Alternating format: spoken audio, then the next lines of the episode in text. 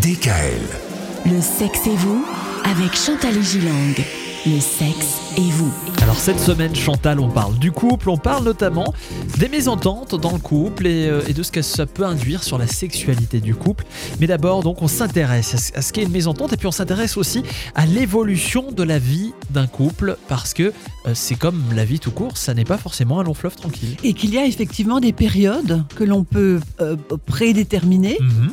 Euh, par exemple, après la lune de miel, donc cette fameuse lune de miel où l'on est dans la passion, etc., et le stade amoureux, dans lesquels ou durant lesquels les relations sexuelles sont au top.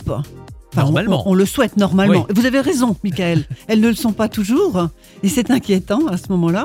La bulle dans laquelle s'était installé le, le couple est progressivement envahie par euh, l'extérieur. Eh oui. Et c'est inévitable. Le travail, les activités ménagères, euh, euh, les courses, la naissance évidemment des enfants. Mhm.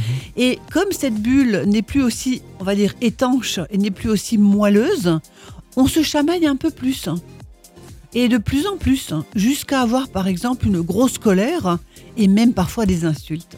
À ce point-là. Oui. Ça arrive.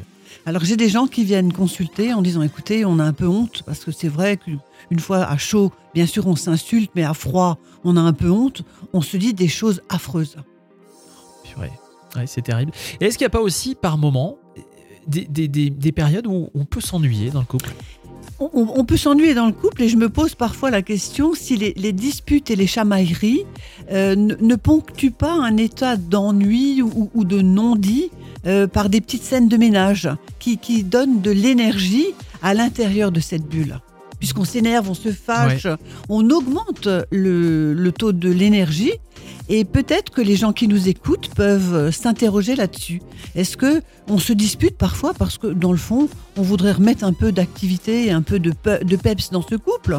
Et qu'on passe par des scènes de ménage Si vous vous reconnaissez dans tout ça, si vous avez besoin de consulter Chantal, on vous rappelle qu'elle est disponible dans son cabinet à Mulhouse ou bien en téléconsultation. Rendez-vous pour cela euh, sur doctolib.fr. Vous tapez Chantal Igilang et on vous retrouve demain. Demain, on parlera des motifs des mésententes. Vous verrez qu'il y a un certain nombre de motifs qui reviennent de manière assez récurrente. Retrouvez l'intégralité des podcasts Le sexe et vous sur radiodkl.com et l'ensemble des plateformes de podcasts.